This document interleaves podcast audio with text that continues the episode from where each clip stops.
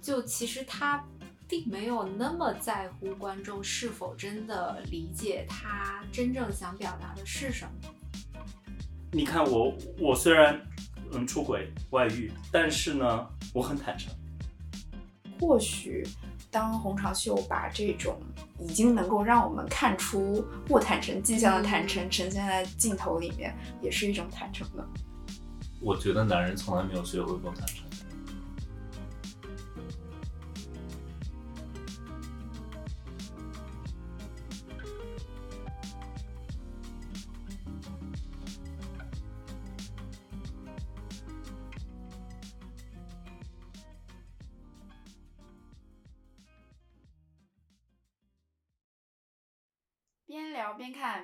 边聊。Hello，大家好，我是看了红长秀越来越讨厌他的电影的 Cindy。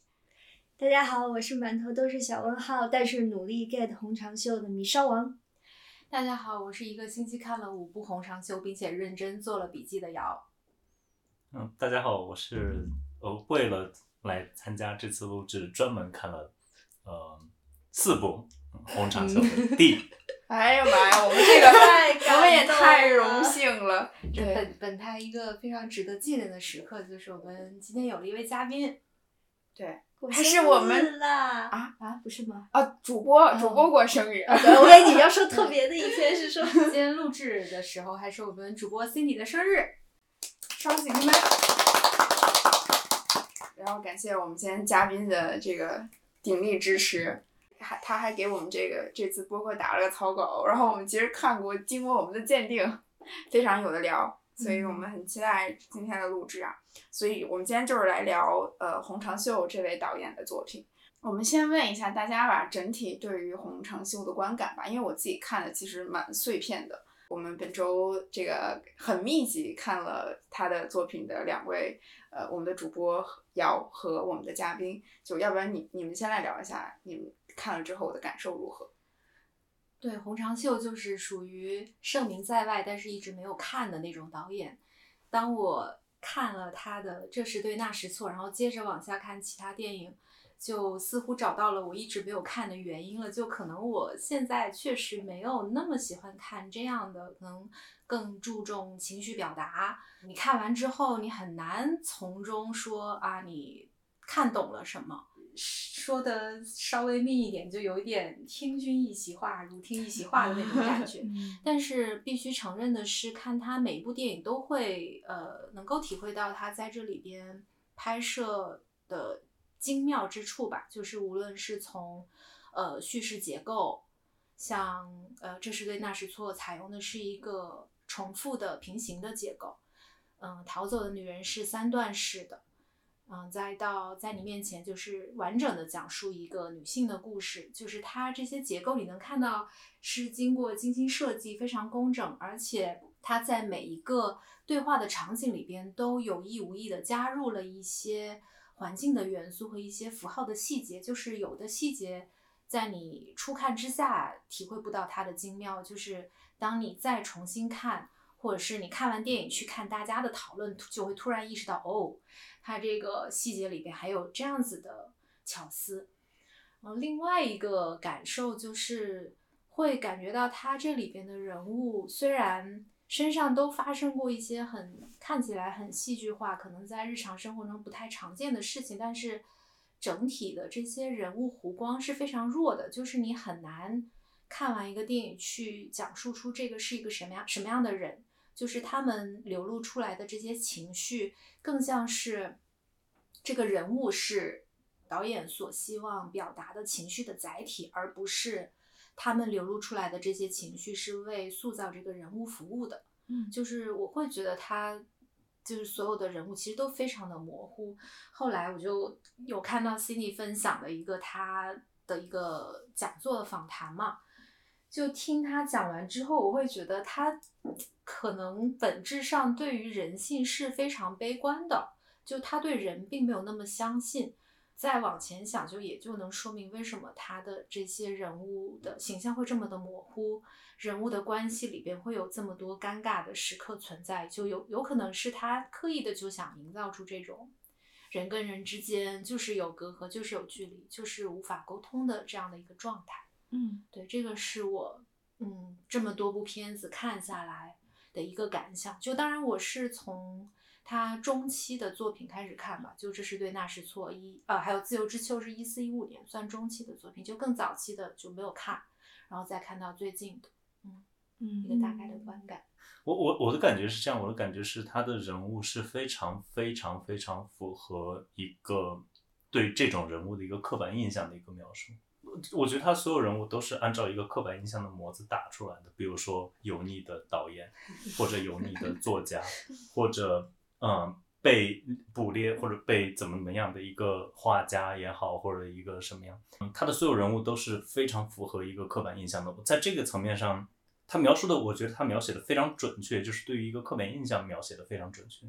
就这个这样的一个人，典型的人，他应该怎么说话，他应该是怎么样动作，或者接近他想要接近的人，包括这里，嗯、这是对那是错里面他和那个嗯画家去去去沟通这个过程，就非常准确。我觉得他在这个层面上是非常厉害，但是他不像一种或者说那种我们经常看到的那种。其他的电影可能会很多时候那种电影里面，它会有一个突破自己的这个刻板印象的一个瞬间，然后那个突破自己的刻板印象的一个瞬间，可能是更就传统意义上可能说对于一个电影来说，可能是更打动人的那种瞬间，对吧？就是你可能会对这个人有一个刻板印象，然后突然这个人做了一件事情，然后让人觉得啊，OK，这个人他的人格出来了，或者他的性格出来了，但他电影好像从来没有这个瞬间。就是一直是按照这个对这种刻板印象的一个准确的描述进行下去，然后一直进行到最后。嗯呃，所以可能会产生像瑶说的这种感觉，就是人物没有进展，或者说人物没有不够立体，或者怎么样。因为你第一个镜头或者第一场戏看到这个人，就是你最后看到这个人。嗯，就刚才瑶说的，就是对洪长秀他对人性，还有就是对人能不能相互之间能彼此理解这个点，就想补充他在访谈里面说的两个例子，我觉得其实能更好的。嗯，体现出他为什么有这种不信任或者是就是悲观的这种情绪吧。其实他在那个应该是在纽约那个电影节的一个访谈上，他讲了两个故事。一个就是说，你可能你有一个爱了十年的女朋友，然后你们同居了很多年，但是你你问他你对这个家里的某一个东西怎么看，你可能和他的看法完全不一样。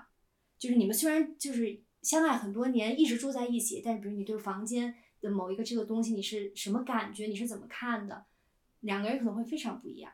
还有一个他讲的一个是，就是你可能现在吃了一个冰淇淋，然后呢，未来一百年可能都会有很多人去讲这个冰淇淋到底是怎么好吃，到底是什么味道。但是可能讨论了一百年，我们最后还是不知道这个冰淇淋究竟是什么味道。就是我们其实每个人的感受，我们所看到的现实，嗯，并不一定是一样的。所以他就会对就是人可能真正无法在同一个现实里真正的互相理解这这一点保持很强的怀疑。嗯，所以我在想，是不是他用的那些范式或者是刻板印象的这种人物形象，更像是放在这个他的一个实验场里的一种游戏或者是一种实验，就是你把这种很 typical 的有一个刻板印象的人放在里面，然后他们去互动，然后看看能产生一种什么样的火花或者是什么，啊，就我觉得它实验性特别强。就是它在整个电影的这种，比如说场景的设计上，和它就是电影这个叙事结构的设计上，我觉得都非常的就是先锋，有实验性。因为我自己本身我是对文本很看重的一个人，就我会希望就是电影它呈现出来的这种视觉效果，或者是呃演员在对话时的这种文本，对对我有很强的冲击力，我就会我就会很能 get 到这个电影。但是它通过打乱这个，比如说叙事的节奏啊，通过这种时间空间。这种重组就想好像需要观众深度的参入其中去拼拼图一样，就是我我可能找到了哦，现在这个人开始做梦了，然后梦是他进入另外一个世界的入口，然后我要我要在脑子里把它和之前的一个片段串起来，就是他感觉就是让观众有那种很强的参与感，就我觉得这个是在看别的电影里面没有的，然后也是让我觉得很新奇，但是不是很能 get 到的地方，因为我经常看的我就是满头小问号，嗯。然后我另外也想补充一点，就是我为什么刚才说 越看越讨厌很长 袖的电影，因为我其实也是倒着来看的。第一部看电影是在你面前，然后才回头看了可能像《北村方向》啊、《眼见》啊这一些电影。在我在看你面前之后往回看的时候，那些他过往的电影仿佛就显得在当下不合时宜了。比较好的是，我在这是对那是错，然后再往后的一些电影，包括像近两年就是戛纳上面的在你面前和小说家的电影，你会发现他对男女之间这种主体化的变位，然后以及他对人物之间关系的描述，其实是有一定变化的。所以在这些年，呃，如果是真的是跟随他的电影一步一步在看的，可能会有一种跟随他在不断的，甚至是切入他自己的一种自我的思考吧，可能跟他有一种在一起成长的一种感受。对我有类似的感受，因为我看的第一部是《这是对那是错》，就说实话，真的印象就不太好。就那个男导演真的很油腻嘛，然后拍的本来就是一个。中年男性狩猎的故事，然后再往后看，就像刚刚 c 里讲的，可能他就不不再专注于只去刻画男女之间的这种关系，而转向一种可能去性别化的讨论。嗯，然后我渐渐看到，就是像我刚刚讲的，不管是男女之间，还是同性之间，不管是熟悉还是陌生的人之间，你都感觉到这种隔阂是存在的。嗯，对。然后，但其实也不得不说，很喜欢的就是他在对那种，呃，比如说尴尬的对话的场景，虽然看的让人有点难受，但是其实是相对于准确的。比如说西方，我们之前可能看很多侯麦的电影，它它呈现的那种男女之间的对话，可能更加符合的是西方那种呃两个人对话下的语境吧。但是。呃，但是我们东化、东亚文化这种人与人之间沟通的这种障碍啊，以及一些可能符合传统文化的一些尴尬，有一些嗯不能戳破的东西，在他这个作品里面就是呈现的还是挺真实的。那接下来我们就嗯结合着可能我们各自印象比较深刻的，或者是自己比较想要去聊的他的一些作品，来展开一些细节的讨论。我们要不以时间为顺序吧？稍稍稍在今天录制之前，我知道他其实最想聊的是《自由之秋》，我们要不就先从这一部开始聊起啊？就是他故事特别简单，就是一个曾经在韩国当过外教的男性，重新回到这个城市寻找他曾经的爱人这样一个故事。然后这个故事的主线是由一封呃被打乱的信串起来的，所以你会看到随着这个信件被打乱，里边的叙事投射到电影的情节展开，它其实也是混乱的。然后与之与之形成对比的是，这个男性始终拿着一本叫《时间》的书，然后在这个寻找他曾经的旧爱的过程中，他又跟当地的咖啡店的老板娘、然后民宿的客人以及民宿的老板等等发生了一些邂逅的故事。对，就总的来说，我觉得他的片子都很难概括情节了。嗯，但他的这个片子最大的特点就是刚刚米少说的结构。结构上的东西，就确实它是不是一个线性的叙事，而是打乱的。然后这个打乱的逻辑你也很难去捕捉，所以我一开始还试图去理解哪个片段在前，哪个片段在后。比如说那个咖啡店的老板娘有一个很难搞的男朋友，然后他他的狗丢了。然后这个日本男生也曾经帮他找回这个丢掉的丢失的狗，然后然后也曾经帮他解围。到后来我就已经不去再想这件事情发生哪个在先哪个在后，就就很纯粹的随着这个男生他这种流动的思绪去去体会他一个异乡人在这里的感受。嗯。我觉得我当时看这个电影，是因为我特别习惯于那种传统的按照线性时间叙事的电影，就我没怎么看过这么先锋 实验的电影，所以我当时就真的被这个结构是深深震撼。就是李安说的那句“我看不懂，但是我大受震撼”。嗯，对它中间可能不是还有一个细节吗？就是他信丢的时候，他有一封有有有，其中有一张丢了，好像是没有没有那个没有捡起来，所以估计是暗示中间会有一些。缺失或者需要你自己去想象，这个细节本身也暗示了它不只是时间打乱，可能还有一些，嗯，可能还有一些缺失，需要你自己去脑补到底缺掉的是什么？可能缺掉的是他去帮他解围，可能打了他的前的那个那个老板老板娘的男朋友还是什么的，嗯，可能反正有一些东西是缺失的，嗯，包括说他最后不是说暗示他有一些部分是做梦的吗？做梦梦境里面的东西。呃，梦境到底包括多少？呃，我的理解是，可能里面所有那个他去找的那个女人看信的过程，包括拿到信的过程、读信的过程，都是他梦到的。嗯因为他梦到呃那那个女人的一些，我觉得她的一些反应可能不是特别真实，嗯就是她不只是时间打乱了，嗯不只是通过这个信件把这个时间线给打乱了，而是嗯整个过程都是，又是透过他的梦境去打乱的一个过程。它很像人回忆自己过去的一些事的一种、嗯。一种嗯思维方式。是，就是你可能也会忘掉一些过去可能一些很关键的事情，就好像丢失的记忆。忆。对，嗯，接下来我们可以来到，因为《自由之秋》是二零一四年的作品嘛，嗯。然后接下来就是一部二零一五年的作品，这是对纳什错。嗯，这一部好像是金敏喜第一他的第一部对，对，对，然后这一部其实也采用了一个就是 A 重 B 版本的一个一个对，然后两个版本之间其实有一些微妙的变化。对嗯，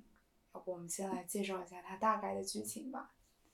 大概剧情是这样，就是呃，这个导演他要去参加一个座谈会，呃，然后来到了这个城市，但是呢，他又提前了一天来，所以这一天他没事儿就到处瞎逛，然后逛到一个庙里，然后就偶遇了金敏喜的这个角色。啊、金敏喜这个角色他是一个画家，然后现在在可能就是平时就没事就画画啊什么的，然后可能出来散散步，然后就刚好在这个庙里遇到了呃这个嗯无所事事的导演。然后他分成上下部，上下部都有涉及到这个在庙庙里相遇的这个过程。呃，上部呢，就是这个这个画家，就是金敏喜扮演这个画家，呃，他会更加的嗯迎合这个导演，就是他的那个角色可能更软一点。呃，然后下部呢，他有一些细微的这种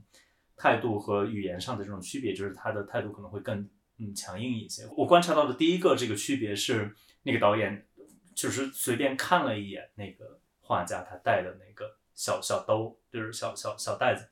然后第一部里面那个画家没有任何的反应，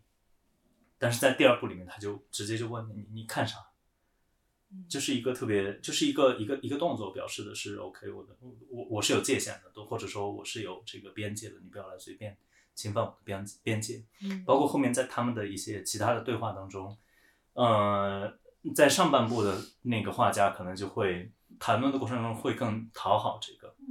有一呃些非常这个导演女性化的动作。我我不知道动作重不重，有，就是他们他们就是第二场、第三场戏，嗯呃，离开了他们的画室，他们晚上去居酒屋吃饭。我很清楚的记得，就是上半部，就金明喜在喝酒的时候，就喝完酒，他会舌头还会舔一舔嘴唇嗯，就看在男性看来是一个很有性意味的一个动作，但是我观察到在下半部，当她变成一个比较独立、比较强硬的女生，她就没有这个细节动作嗯。嗯嗯嗯，是是，就是有各种各种各样，反正就是各种各样的小的细节，就暗示嗯这个观众就是这个上下部就是下部的这个这个这个画家他会更加的呃有自己的这种呃就是这种边界感，呃，所以不知道这个中间有没有因果关系，所以下半部的这个男性他的这种态度也会有一点点转变，上半部就更油腻一些，或者说更加的就是我就是来给你说好话，想想要勾引这个画家。下半部好像就好像更坦诚一点，不知道这种坦诚是不是真实的这种坦诚，还是说本身也是一种策略，因为他看到了这个女人更加的有独立独立意识之后，他可能也会调整自己的这种接近的这种方式，嗯啊、包这个坦诚本身也有可能是一种策略，或者说一种调整。嗯，呃，上半部的结局就是这个女人发现这个导演有有有老婆，然后还来勾引他，然后两人不不欢而散。呃，下半部呢，就是这个男人很坦诚，然后就收到了奇效，哦，就是效果就很好。他很坦诚，然后这个女人就吃他的这个坦诚这一套，在我看来非常的，呃、这个男的还从路边捡了一个不知道什么戒指戒指一样的东西。送给他，给他，然后这个女的还还往上戴，我这个男的还在他朋友面前脱裤子什么的，然后都被这个女人理解为是一种坦诚，我觉得很可疑，我觉得非常可疑。嗯我觉得这 这种人物性格的转变跟排列组合也是一种刻板印象。对，就是有一种什么感觉，只要我坦诚了，然后这个女人就会说：“哎呀，我很谢谢你，你你你你的我很感谢你的坦诚。”这个这个反正整件整件事非常可疑，然后再加上这个场外因素，我就觉得更可疑了。这个导演其实就是在暗示他和金明喜之之间的关系。嗯然后，所以就觉得有点奇怪，不知道是不是说我拍这部电影向全世界坦诚了我和金敏喜的关系，所以你们就应该感谢我的这种坦诚。你你觉得他是想暗示他跟金敏喜在现实生活中怎样的一种关系呢？有一种那种感觉，我我不是说他一定是要表达这个意思，但是有一种，你看我我虽然嗯嗯出轨外遇，嗯，但是呢我很坦诚，就是这种感觉。嗯你知道吗？就是他用对电影里面这个女画家的这种方式来对待全世界的观众。你看，我虽然出轨了，但是你看我没有藏着掖着，我跟你们都说了。你看我就是在现实当中，我可能也是这样。哎，但是我还想提一个我另外的观感，就是如果我们跳出他对于这两个情节的讨论，我们出来看的话，在一开始这两个人的相遇，我觉得就非常的不成立。就是金明喜在我们看来，无论是他在现实生活中还是剧中吧，他都是一个高高在上的，然后美到可望不可及的那种，可以成为每个人的缪斯一般的那种程度。然后这个男导演的出现，就是这个男导演，我真的在现实生活中看过他的访谈，他其实就是没有电影里面演的那么的油腻。我不知道为什么在这个电影里，他一开始的出场，他的穿着也非常的邋遢，然后呢，发型也非常的 奇怪。然后为什么金敏喜会对这样的一个人产生，就就无论是交流，可能到了一定程度，就是那个火花是怎么产生的，我到现在我都没有特别理解。我对我理解他，因为里边也有提到说他孤独嘛，嗯，就很有可能就是因为他本来也是搞艺术的，所以他可能对于感情他没有那么多的拘束，就是内心的孤独，然后寻找一个慰藉，我觉得都可以理解。但是从这两个人对话的进展，我觉得无论如何都看不出来有什么火花。我觉得这个是洪尚秀电影里边很很大的一个问题，并不是说不可以尴尬，就是像很多日本电影里边也有这种奇怪的尴尬吧，但这种尴尬是可爱的。嗯然后在这时对那时错这种你你是需要去搭讪，然后认识一个女生，这种尴尬就会显得有一点不合时宜，就是它并不能够产生火花。嗯对，而且就是一开始他一乍一看到这个男人，其实对他没有兴趣，但是在这个男人一说出我是某某著名的男导演之后，为什么这个就对，这是你说的是第一段的那个对不啊对？嗯就为什么这个就是理所成为理所当然了呢？而且我觉得每就是很多空张秀的电影里面都有 cue 到就是男主是男导演的这个身份嘛，然后他都会用一个他跟后辈，嗯嗯嗯而且还是女性后辈的一些交流来阐释，嗯。好像我不知道是韩国社会里面、嗯还是可能导演就是学校的这个圈子会对就是男性导演这种前辈产生的一种莫名其妙的尊敬感。对，就我我当时看这个电影一一上来就让我不太舒服点，不知道你们还记不记得？就是第一段里边那个男性导演，当时他是从那个窗子看下去，看到了当时在呃地方协助他办讲座的一个工作人员，然后他自己心里 OS 说他太年轻了。什么的，就好像在很克制自己，不要去靠近这样子的年轻女性，要克制自己的狩猎冲动。后来就他下楼之后，看到那个女性的工作人员，那个女生其实对他还挺崇拜的，但是最后他们也没有一起去吃饭什么，才给了那个男导演有机会去那个寺庙偶遇了金敏喜。嗯，就是一上来第一段的这个男导演，他的形象就是一个身上带有很强的权利，不管是出于他性别的男性权利，还是刚刚 Cindy 说的他作为一个有名的导演这种职场上的权利，嗯，是带着某一种狩猎的性质去跟女性相处的，所以致使我看这个片子就一直没有办法投入。嗯，对，就刚刚我们嘉宾说的，他或许可能是试图在用这样的坦诚来博得观众的好感，或者是对他现实生活中一些行为的理解也好。但是，呃，就是对于这种男主的设置，以及作为自己是一个男导演，然后在片中除了跟女主其他人物关系的这种设定，又对让我就是他对于自己身份这种辩解又产生了多一层的怀疑。对，就是就看看着无法投入或者不舒服，但我知道这是真的，就是你现实中你很容易能够想象到有这种因为权力不对等而产生的不对等的关系，就嗯它特别像一个 inconvenient truth。嗯对，就就是我们还是要去承认它。就我就想，倘若女女性们看这个电影能够意识到这件事情它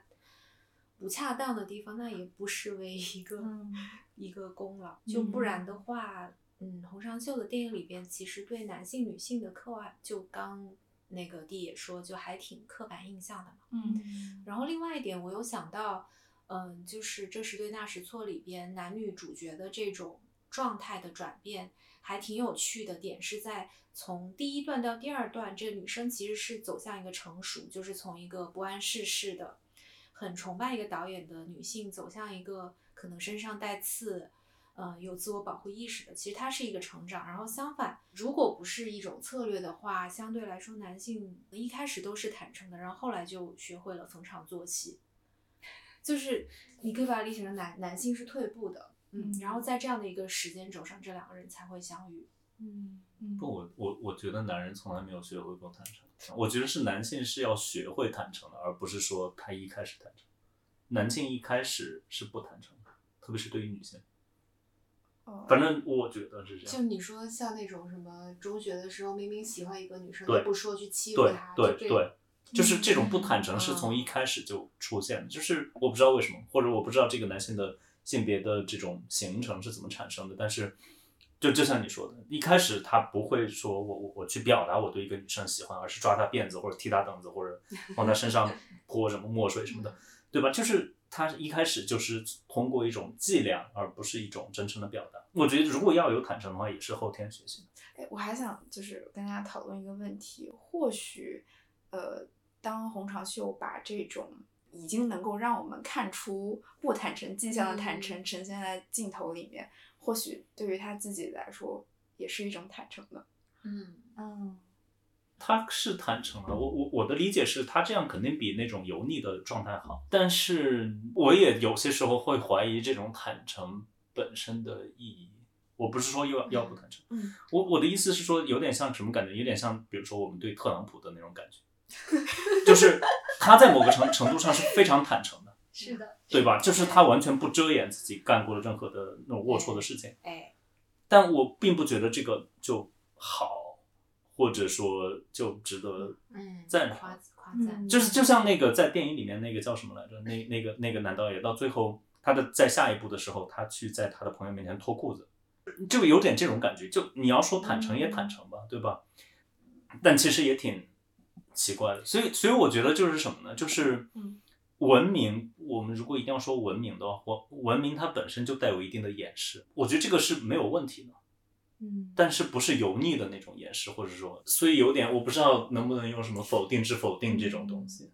他的这个坦诚是不是因为他就是只顾自己想展示自己的，比如说某的某一些可能会吸引别人的特质，他就是故意这样表述出来，但他没有考虑到就是他的这种坦诚对别人的感受是什么样。就比如说你在我面前脱裤子，我肯定会觉得受到冒犯或者是不适，但是你可能觉得你只是很坦诚。而且脱裤子那一段，他那个安排挺巧妙的，就是其实是只有金敏喜的那两个前辈姐姐看见了。当时金敏喜应该是喝多了，在旁边睡觉，然后当时桌上另外一个男性是在外面抽烟，嗯，所以我觉得这。嗯个坦诚就像一种表演对，就是可能也就暗示了说他其实是还是有选择性的，嗯。确认不会冒犯到他真正想达到目的的人，嗯。嗯而做的这你说这个油腻的男导演在那个小说家的电影里面也有同样的设置，就是这个男导演其实是在对金敏喜演的这个，因为金敏喜在这个电影里面也演了一个演员，然后他就是演了一个嗯正在上升阶段，非常有名气、很有才华、被业界认可，但是突然就是半截不演了的，然后被这些导演说可惜，然后这个男导演呢就一直在对他进行男性说教，就是说，哎呀，你这样多可惜啊，你怎么这样浪费自己的才华呀？然后呢，这个时候小说家就站在旁，站在一旁听了这个对话，他就很愤怒，然后他就，呃，狠狠地批判了这个男导演一番。就因为在这个里面，我总觉得小说家有点像洪长秀在电影里的一个分身，嗯就是他一直在观看这些人，然后一直在就是为他们的行为啊做一些注脚，或者是就是站出来点破这一切。嗯，所以他其实就说啊，他又不是一个小孩子了，这是他的人生，你怎么可以说就是他选择做自己想做的事情就是一种浪费呢？就我感觉这个是，其实反反正我觉得这样的就是能把东亚文化中我们就是不愿意说出来，可能说出来会会让整个场面变得很尴尬的这种话能说出来，反而是一种更可贵的坦诚。就是因为其实那个导演他也。这个男导演在说教的时候，你说他不坦诚了，他也坦诚。嗯 嗯，他就是一种我是为了你好，然后我是把我真心想说的这些话都说出来。嗯，嗯对我我还我还记得挺清楚，就是那个场景是发生在一个公园里面嘛，嗯然后那个情节的，就是各种价值观的对立呈现的还是挺清楚的。对，就是小说家，呃，她其实是个女性嘛，嗯，然后和那个导演在公园里面偶遇了金敏喜，金敏喜在里面也饰演一个演员嘛，所以那个时候就两个人产生了一定的冲突，然后就是导演的老婆看着这种尴尬的场面就被拉走了，然后结果就剩下来小说家和金敏喜在一起，然后继续两个人就像遇到了知己一样，嗯然后决定要拍一部电影。对对，然后这个还让我联想到后面的一个场景，就是酒桌的一个场景。就其实洪长秀很多电影里都有这种场景嘛。嗯然后这这种就是场与场之间这种对话的变化还是挺有意思的。我想提的一点就是我刚才受到烧了女双王的启发，我也想到就是好像红双秀也有试图在自己的电影里面 cue 到说这个行业里面从业的一些女性后辈们要小心，不要对于你的男性前辈有盲目的崇拜。就在那个电影里面就很有意思，后面有一个场景是，呃，小说家金明喜，然后还有一个他认识书店老板的一个妹妹，然后再加上一个诗人，对他们那天邀请的一个客人，男诗人，呃，他们五个人加上那个书店的老板，他们五个人在一起吃饭，嗯。然后就是当时可能大家所有的关注点都在小说家跟金明喜的这个对话上面，但其实我们可以关注到另外两个配角，就是那个书店的女性的一个后辈，嗯。对，在书店里工打工，但是她其实好像不被书店老板所看好，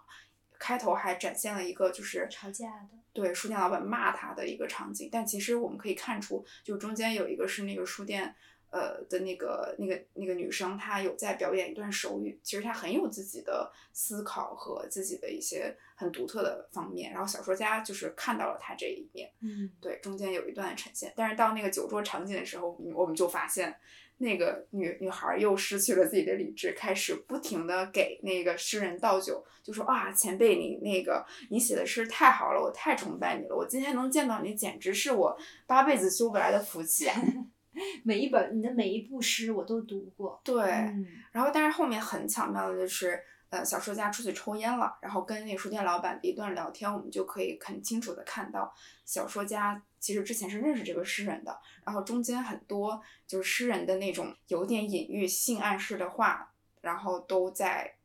就是其实小说家就道出来说，其实他今天的这个目的都是冲我来的，我们俩以前认识，嗯然后今天说不定就是想跟我重重燃，对吧？是什么什么的东西，嗯对，所以我感觉是有一点 Q 到这个部分的，嗯。嗯。虽然有有一点就是感觉挺逼切的教育意味，他的片子是有教育意味啊，就是让女女生们看清楚男生是什么德行。对，就就或许他自己觉得有的时候我的不真诚也不是我自己自己想要这么干的，是有的人就不得已嘛，他可能。对，但我的问题是，就因为，哎，说来话长，其实最早我们聊这个选题是想说什么什么把女性拍 明白，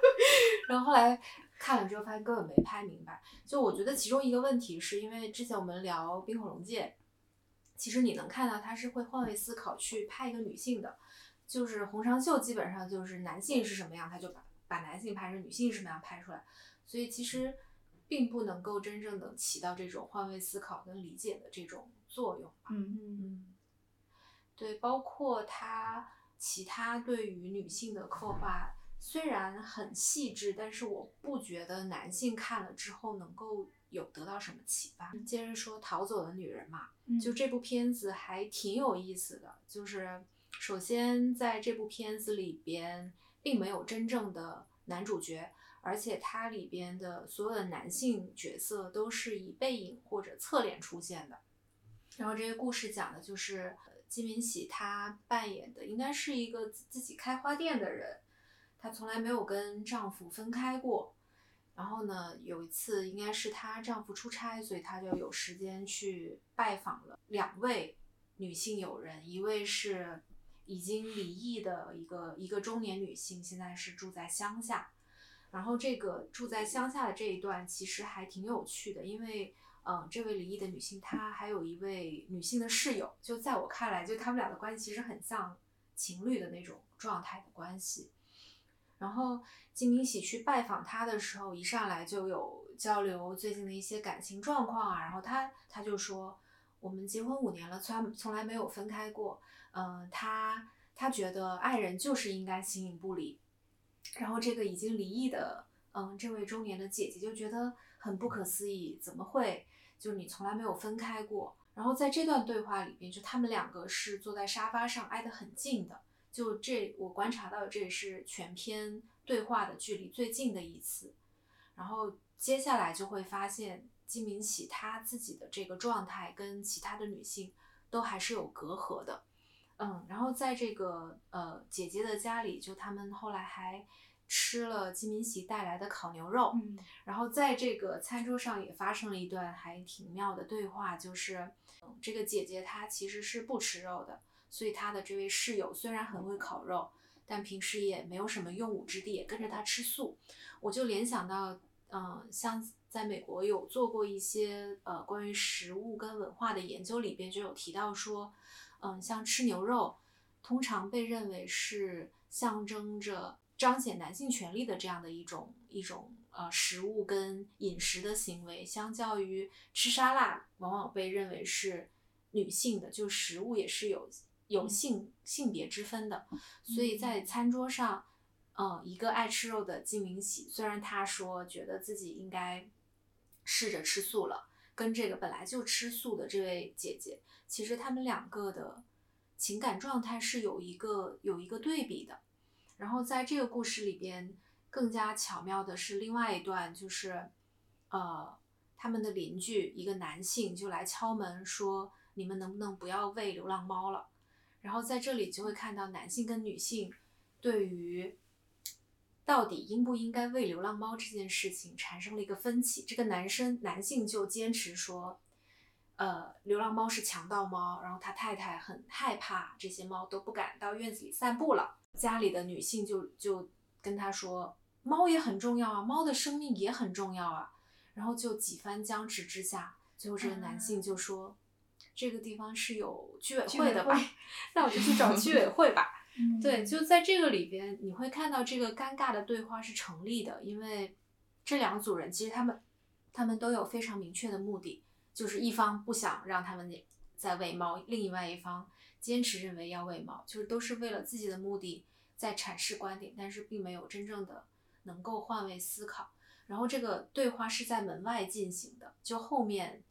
其他的涉及到男性的这些对话也都是在门外展开。这个是我觉得第一段故事里边特别有意思的点，是因为首先呃金敏喜她的这个已婚的状态跟呃这个中年女性她的离异的状态有很大的区别，然后她们对于感情的态度也有也有区分，然后再加上里边出现了这种。涉及到动物的隐喻，就我觉得这段还挺巧妙，因为后面两段也有类似的展开了，嗯嗯，就都是男性在门外跟这个女性展开对话，然后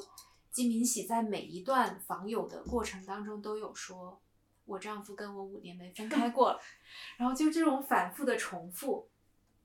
就会让我联想到在洪长秀其他的作品里边，其实也都有这种，无论是通过角色的口。去诉说导演也好，小说家也好，嗯，重复自己的这种行为，就在一般人看来会觉得重复自己其实也挺无聊的。嗯但是洪长秀其实他自己拍片子也有很多重复的行为，嗯就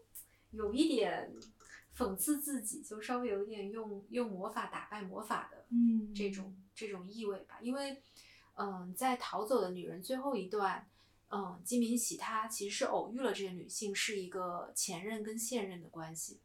而且应该当时还闹得挺不愉快的。然后这个现任她就直接吐槽说不希望她的小说家丈夫太红，嗯嗯，然后也觉得她现在在电话电视上虽然变成了一个演说家，但是一直都在重复自己。然后后来金敏喜在这个阳台上偶遇了这个他的前任这个小说家，他就把现任说过的这个话就直接丢给了这个小说家，说你觉得你现在这样重复自己，这样是不行的。然后那个小说家就说，那你为什么还要来看我？嗯然后，于是金敏喜又落荒而逃，就会让我感觉这个结尾稍微有点遗憾。你会看到他自始至终，虽然她的这个丈夫没有出现在这个电影里边，她也去拜访了这些女性，试图从她们的生活中获得一些自我的认同，就还是在去说服自己说，嗯，我现在这个情感状态是 OK。其实那个门前的对话，你说到重复，我就想到那个姐姐的应对方式也是像一个复读机，就是他们俩来回这样拉扯嘛。就比如说，他说这个很重重要啊可是猫也很重要啊。然后他又说一个什么东西很重要，然后他就先他的他的策略是他第一句话先肯定那个人说的，就是嗯嗯，我我觉得您说的很对，但是我是这么认为的。就他他的对话很平稳，就是他前半句听起来像是哦，我是在认同你的观点，但是我是用一种很温和的方式来，嗯就是很很坚持自己的立场。在他的电影里边，其实你你能看到，虽然对话是能够展开，而且这个展开的频率还挺密的，但是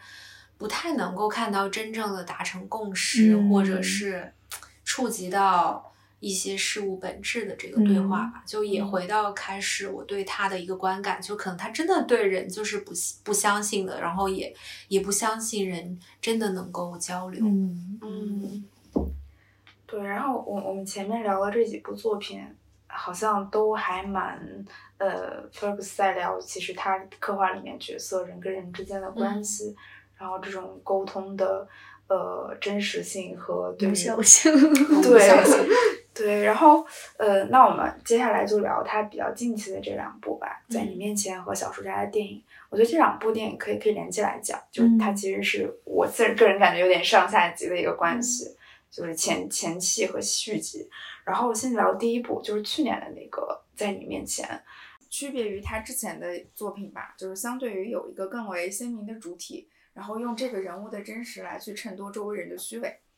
我觉得在在你面前里面最重要的一场戏就是，呃，这个女演员回国之后跟那个男导演的见面，然后这个见面是发生在一个叫做小说的酒馆里面。这个酒馆里面其实是在十年前的北村方向那个电影里面其实是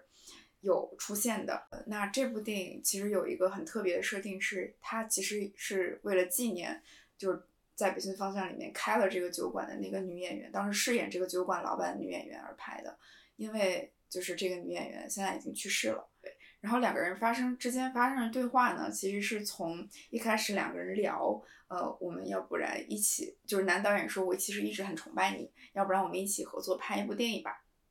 呃，其实两个人一直都没有聊到到底要拍一部怎样的电影，然后就是呃开始寒暄一些有的没的东西。但是里面我们可以看到，其实这个男性是有很大程度上，就是刚刚我们的嘉宾说到，在掩饰自己的一些呃真实的意图吧。首先就是几个比较诡异的地方，我可以从头说一下。就是当时这个男导演在约她的时候就没有说清楚我们要在哪里约，因为这个女演员以为是他要约她吃饭，但结果约到了一家酒馆。然后男演员说啊，那个你没有吃饭吗？我不知道你是没吃饭才来的。对，然后两个人很，然后女女演员说啊，那其实我饿了，我还没有吃午饭。然后两个人就很奇怪，就从那个旁边的一家中餐馆点了白酒和一些中餐在一起吃饭。另外就是，呃，这个男导演还特意选了一家自己熟人开的一个酒馆嘛，然后自己开钥匙进去，然后还特意把自己的男助理支开，说啊，你等一会儿再回来接我们就好了。对，但这个时候我看到这个时候还没有 get 到这个男导演要干什么，我以为两个人真的是要聊 一部就是很宏伟的这个这个电影的计划。就两个人寒暄了许久嘛，就一直都没有说自己要拍什么片子，直到这个女生有点喝醉了，对，然后开始弹吉他，一个有点情，就是聊到自己内心深处的一个地方吧，然后就说你是不是呃想上我，然后这个男的就承认了。但后面最精彩是后面有一段情节是比较有意思，是这个女生就说出来，就是说呃我其实没有办法答应你这个要拍电影的约定，因为我已经就是身患癌症，可能不久之后我就要去世了。然后这个男性突然起意说啊，那不然我们来一场说走就走的旅行吧。然后他说，不然我们去哪哪哪，然后然后甚至还说了一些就是自己觉得很韩国周围很有意思的地方可以去的。然后结果第二天，这个女生喝醉酒之后，就是从沙发上醒来，然后收到男生的短信说，呃，其实嗯，就是我根本就没有办法赴你这场约定。对我，我看在你面前其实是有稍微被打动的，因为就是一上来就是一个落叶归根的故事嘛，然后又是跟自己的妹妹在一起生活，有聊到在美国的一些生活的状况啊。嗯，去自己侄子开的年糕店去见他，就是其实是一个相对完整的人物了。对，然后到后来就刚刚 Cindy 讲的那个碰到了男导演，你就会发现，就是在死亡面前，就所有的虚伪都是无处遁形的，就你能看到人最本真的一面。而且在这个片子里边有大量的这个女主角她自己的一个独白。就是应该她是信教的，所以她在这里边也提到了很多有宗教意味的一些说辞，就是关于她自己的归宿啊，关于她怎么看待时间啊。其实就这部片子里边，我觉得文本是相对来说还挺丰富，然后叙事上也没有像之前的电影采用那么多花里胡哨的手法，就还是一个挺诚恳的片子。然后在这部片子里边。有几个片段比较打动我，一个是，嗯，他在去赴这个男导演的约的，呃，途中误入了他，也不是误入，就是专门去到了他之前住过的一个故居，见到了在那里，嗯，开店的一个一个女人，还见到了他的小女孩，她当时就坐在那个二楼的阁楼里看这个屋子里的布景。沐浴着阳光，然后听到听到了这个小女孩的声音，就她拥抱了一下她，就那一幕就特别感觉到，嗯，像是他重访了自己的童年，跟自己的童年有了一个告别这样子。就我觉得在每一段里边，其实他需要去，呃，交流和告别的人都还挺明确的。比如说，一开始回到家里。跟妹妹住在一起，其实是是要跟自己的亲人，嗯，做最后的相处。然后，嗯，侄子应该是他的，因为他自己应该是没有孩子，但侄子对他来说可能就是一个很亲密的后辈，像儿子一样，就也是希望他有一个很好的归宿啊。然后，包括他侄子也送给了他一个很精美的钱包，就会让他感觉到还挺宽慰的。嗯，回到这个故居是跟自己的童年告别，然后。最后去赴这个男导演的约，其实是因为他之所以去赴约，是因为他还是有自己的演员梦，虽然他只是很短暂的在荧幕前出现，对，他是抱着这样的想法的，所以我会感觉到，相较于洪长秀其他片子的人物，这个片子他其实是有内在的驱动力的。这个人物，就他知道自己为什么回来，为什么会出现在这里。他想做什么事情，其实是很明确的。我觉得这也是为什么我看这个片子会觉得相对舒服的原因，就而不是像之前的其他片子一样，这些人物都明白这一种我是谁，我在哪，我在做什么的那种感觉。嗯，对，就那个他跟男导演的会面，最后有一幕我觉得还挺美的，就是虽然他戳穿了这个男导演想跟他上床的这个目的，然后这个助理。这个时候也回来了，就其实那个场面一度有些尴尬，然后那个助理给他们拿来了伞，只有一把，所以男导演跟这个女主角其实两个人一同撑着一把伞，然后他们两个一起在伞下抽烟。我觉得那一幕其实还挺美的，因为我觉得抽烟相对于喝酒来说是一个更私人的一个沟通的场合，嗯，就它。不像喝酒那样带着那么强的社交目的，就是不管那个导演当时是喝醉了，不知道自己在干什么，还是这个，嗯，女主角其实她已经相对豁达了嘛，就他不论发生什么状况，他都觉得能理解。就是那两个人在伞下抽烟那幕，我觉得是最接近彼此的一个瞬间。嗯，然后到第二天，他醒来听到那个导演的信息，就又回到了现实。就你会觉得之前发生的所有事情都像一场梦一样。嗯我我我我的理解是，喝酒它是一个社交的动作，但是喝酒的这种动作已经被表演化了，就是更加的一种表演化的一个状态，你说就就干杯，对，嗯，就是很表演性质的那种社交，就更虚伪，嗯，感觉抽烟是留给自己的私人的时间，多多少少。嗯而且我我对中间有一个细节，我我我觉得还挺有意思，就是他跟那个男导演说，那个他有一次他就有一次顿悟了，其实跟他的那个叫什么来着？他那个宗教他说的那些话是有关系的，就是他觉得眼前就是呃天堂，嗯啊、包括就是说他看到了，就他看到了那些东西，嗯就他看到一个哪怕是一个路人，一个很朴素的平凡的路人从他眼前走过，他也觉得那个人散发着不管是什么，就他觉得很美。我我其实有些时候觉得艺术电影或者说接近艺术电影的这种东西，它呃它给人的这种影响就是这方面的，它帮助我们去观察世界，或者说帮助我们去更好的去观察一些平衡的这种画面。嗯嗯，因我我有一种感觉，就因为我这这两天就是就是高强度的看红尘，所以我我我有一些瞬间是什么呢？我比如说我走在大街上，看完之后我走在大街上看到路上经过的一个呃一个老头或者一个之前可能不会注意的一个人，我都会想，OK，他因为他拍的这电影也也也也是那种视角，对，所以你就会觉得你就会更容易观察到这些你可能会平时注意不到的人。所以我觉得，不管我我 diss 了红长袖多少，反正就是呃，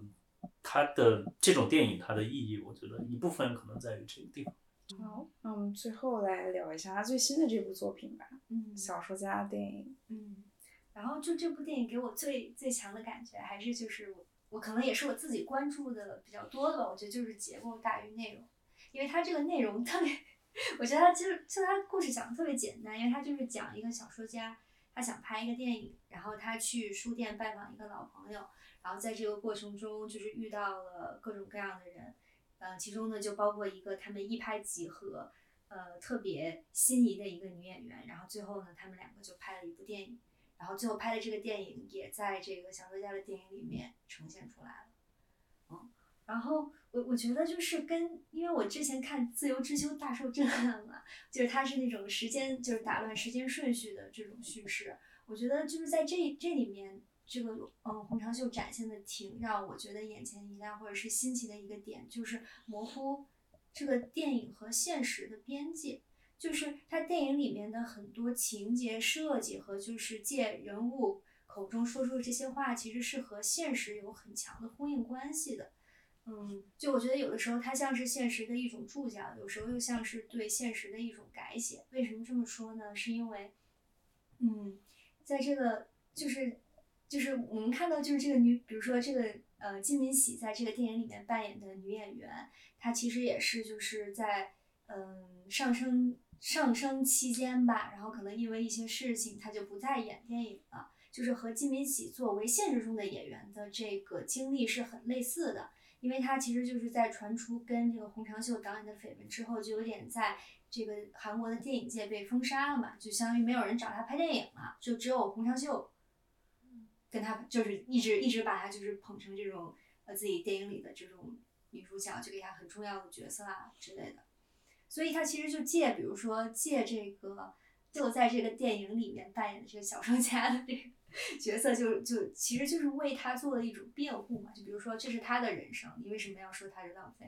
或者就是说，那个你们又不是他，你怎么你你你你你怎么懂他是怎么想，对吧？然后还有就是包括，我觉得其实就是在为他的现实做一些注解。还有就是包括他就是。在这个电影里面，最后的一个就是小说家拍的电影的这个镜头，就是这个女生，她金敏喜演的这个演员，她就抱着一个鲜花，然后噔噔噔噔，然后音乐一响起，新娘入场，就好像是一个在林间的一个，就是他就新郎新娘入场，然后走在这个红毯上的一个情节。就我感觉他是对现实的一种修正，或者是他的他把这个愿景投到了这个电影里面。因为我在这个。我了解到洪尚秀的离婚诉讼被驳回了，就是他虽然已经分居很久，DNA 动了是吧？对，就就就是呃分居很久，然后然后就是去起诉离婚，但是可能法院觉得就是离婚理由不充足，给他驳回了，所以他们其实就没有办法离婚，也没有办法结婚。嗯，所以就感觉是在电影里面补足了这种就是对婚礼的一种想象或者什么。可能我觉得女演员也会觉得，如果是在电影里面有过这样的话，就互相说我爱你，相当于把这种宣誓、这种呃结婚典礼这种很私人的情节放给全世界看。就我觉得对于艺术家来说，这未尝不是一种就是在电影中渗透到真实里面一种更大的浪漫。嗯所以我就觉得它模糊的这个边界让我觉得很有意思。然后我还关注到一个点是，就因为之前我也跟瑶说，为什么洪尚秀电影经常是黑白的，就我不太理解它为什么是黑白的。然后我看到这里面就是黑白跟彩色的转换也有挺巧妙的运用，就是嗯，前面这个电影它基本上百分之八九十的时长都是黑白的。我觉得它的起到的一个目的就是，就配合它的这种长镜头，就一个特别稳定的，可能就是几分钟都不变的这种长镜头的一种观感是，就是我是想让你一直在注视着这个画面，就不给你干扰，不给你多余的色彩，不给你多余的镜头的调度的扰动。我是希望你能就是 focus 在我给你的这个布景，然后人物发生的对话和我给你的符号细节上的，我是会有这样这样的感觉。然后再就是 配合他那个独特的推拉镜头，就当人物稍微有一些可能激动的情绪，或者是他会想让你注意到某个细节的时候，他就会擦的一下，就是推往前推或者往后拉，然后我就感觉。嗯，就感觉他是很想强调你就是一个观众，你现在在看的就是我给你安排好的，我想让你关注的一些细节，你给我好好看。就一种就是很强调观众的观感，很强调就是我现在拍的这是一个电影，而不是说就是展现一个特别平稳的这样子。然后我我觉得这就是前面这都是黑白的嘛，然后到后面说，就是金敏喜她演那个在那个电影里面演一个新娘，就是抱着一个鲜花往前走，然后她说这个花好漂亮啊，如果你是在用黑白相机拍吗？如果要是彩色的就好了。然后这个导演就是导演的声音就进到这个电影里面来了，他说行啊，那我们就再用你觉得好看的话，我们就用彩色的再拍一遍。然后这个时候世界就变成了彩色。然后我脑子里就浮现出五个字：你就宠他吧。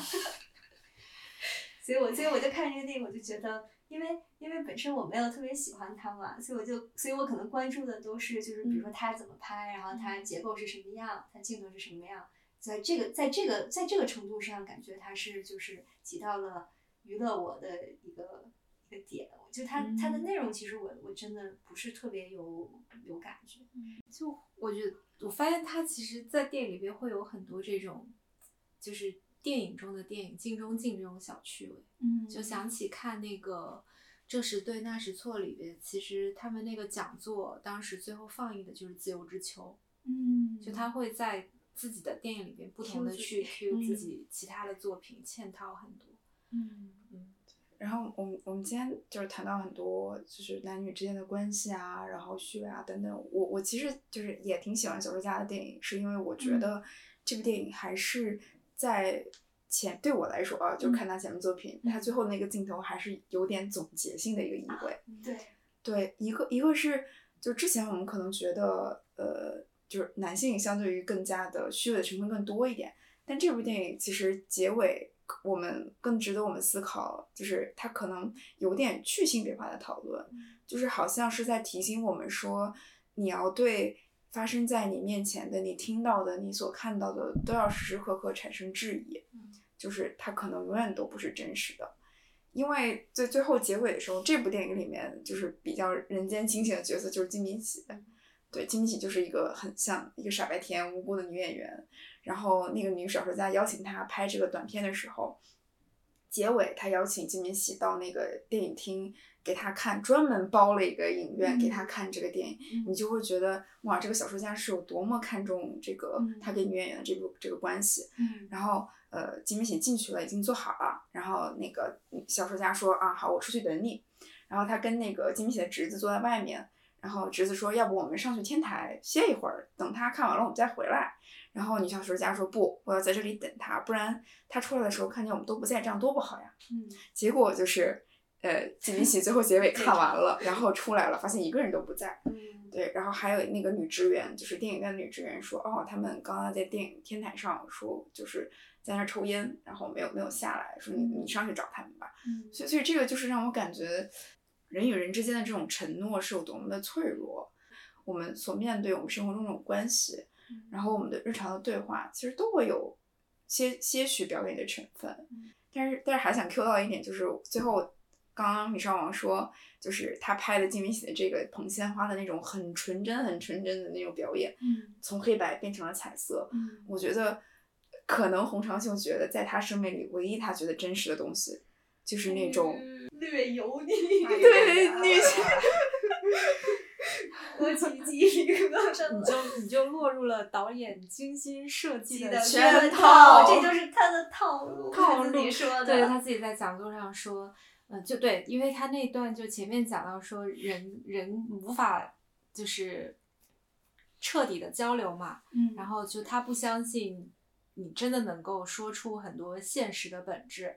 然后最后他又说，电影对他来说就是传达信息的一个媒介。他说他会去设计一些结构，让观众涉及到他在设计结构。观众对一些东西可能有自己的理解，然后也可能另外一些没有自己的理解。我觉得，就其实他并没有那么在乎观众是否真的理解他真正想表达的是什么。就观众对他来说，就是一个很疏离的观看者。就我真的觉得他的电影从，嗯、电影拍摄的内容、这些人物的关系，到最后他自己的电影跟观众的关系，其实都是非常疏离的。嗯，就包括刚刚 Cindy 说，就是结尾的这种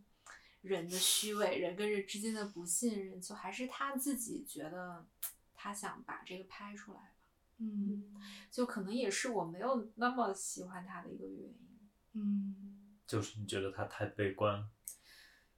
对啊，就为什么要看这些啊？嗯。哎，但是我聊到最后，其实我好像有点想收回我开头的那句话，就是我还是还是有挺点喜欢喜欢他是吧这种诚恳，对，嗯，就他的片子有很多可以琢磨的地方了，但确实可能嗯就是对于现在我的观影趣味就不在这边。嗯，就我喜，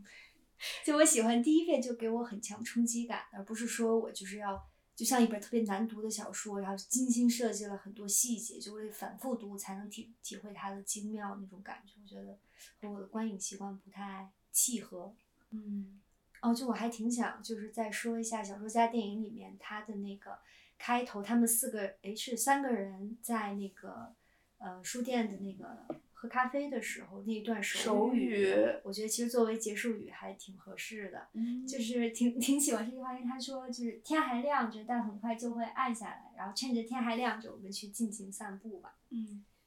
就如果非要说这个小说家的电影里面就是传达传递了什么核心的内容，其实我觉得这句话就挺能能挺好概括的。嗯，就是嗯比如你遇到了瓶颈，或者是说你生活中有一些不顺，或者是没有按照就是嗯、呃主流社会想给你说的生活方式去生活，其实都无所谓，因为你要做的就是尽情，就是趁着天还亮着尽情出去散步这种感觉。嗯嗯当然，这可能是我强行强行 升华出的一个主题，可能并没有导演并没有这个目的吧。嗯但是因为我看完之后，我实在不是太知道它内容想讲什么，我就自己在脑中强行的，因为我太习习惯《冰孔融界》了，就我觉得《冰孔融界》它安插一个对话，或者说它弄一个什么手工坊，它这它传递的这些信息一定是就是提纲挈领式的，所以我就在想，他前面安排这个手语，他们重复了那么多次，就是他们每个人做了三四遍这个动作，就是重复啊，就是重复说传不同递了什么？对，就是就是你，你记得他讲座里面也提到，就之所以让他的电影里边的人总是说重重复的话，是因为他觉得很多真相、很多真实的东西是在你反复说很多遍之后才哦会确认，才会显露出来。嗯嗯对，所以这个重复的手语可能也是有这个含义在。嗯有道理。嗯，我当时 get 到的其实是，嗯就是个体在关系中的一种被扭曲化，就是那个女孩儿，在我看来，她其实是有自己的一些追求，包括她学手语这种这种行为，嗯。嗯，她其实有自己很深的一些闪光点，嗯。但是把她放置到关系当中，比如说那个书店老板会打骂她，然后这个女性小说家会特别的认可她，嗯然后让她不停的重复这个手语，因为她在学的时候，你就会觉得啊，我好崇拜你啊，你竟然会这么多东西。嗯，对，然后到到了那个诗人那儿，她那个女生又变了一种盲目崇拜的一种角色，所以就是我觉得好像我不知道是不是洪长修在讲的是一种个体真实，而是但当个体到了一种关系当中，就会变得相对于被扭曲。嗯，我是这么理解的。好，那我们今天就聊到这儿。嗯，那大家也趁着天亮的时候多散散步。对，然后也欢迎嘉宾常做客我们的节目，高强度的看更多导演的电影。我们要吃好新春饭了。对对对，我好们去吃新春饭，我们去吃生日蛋吃生日糕了。蛋糕了。好的，拜拜拜拜拜拜。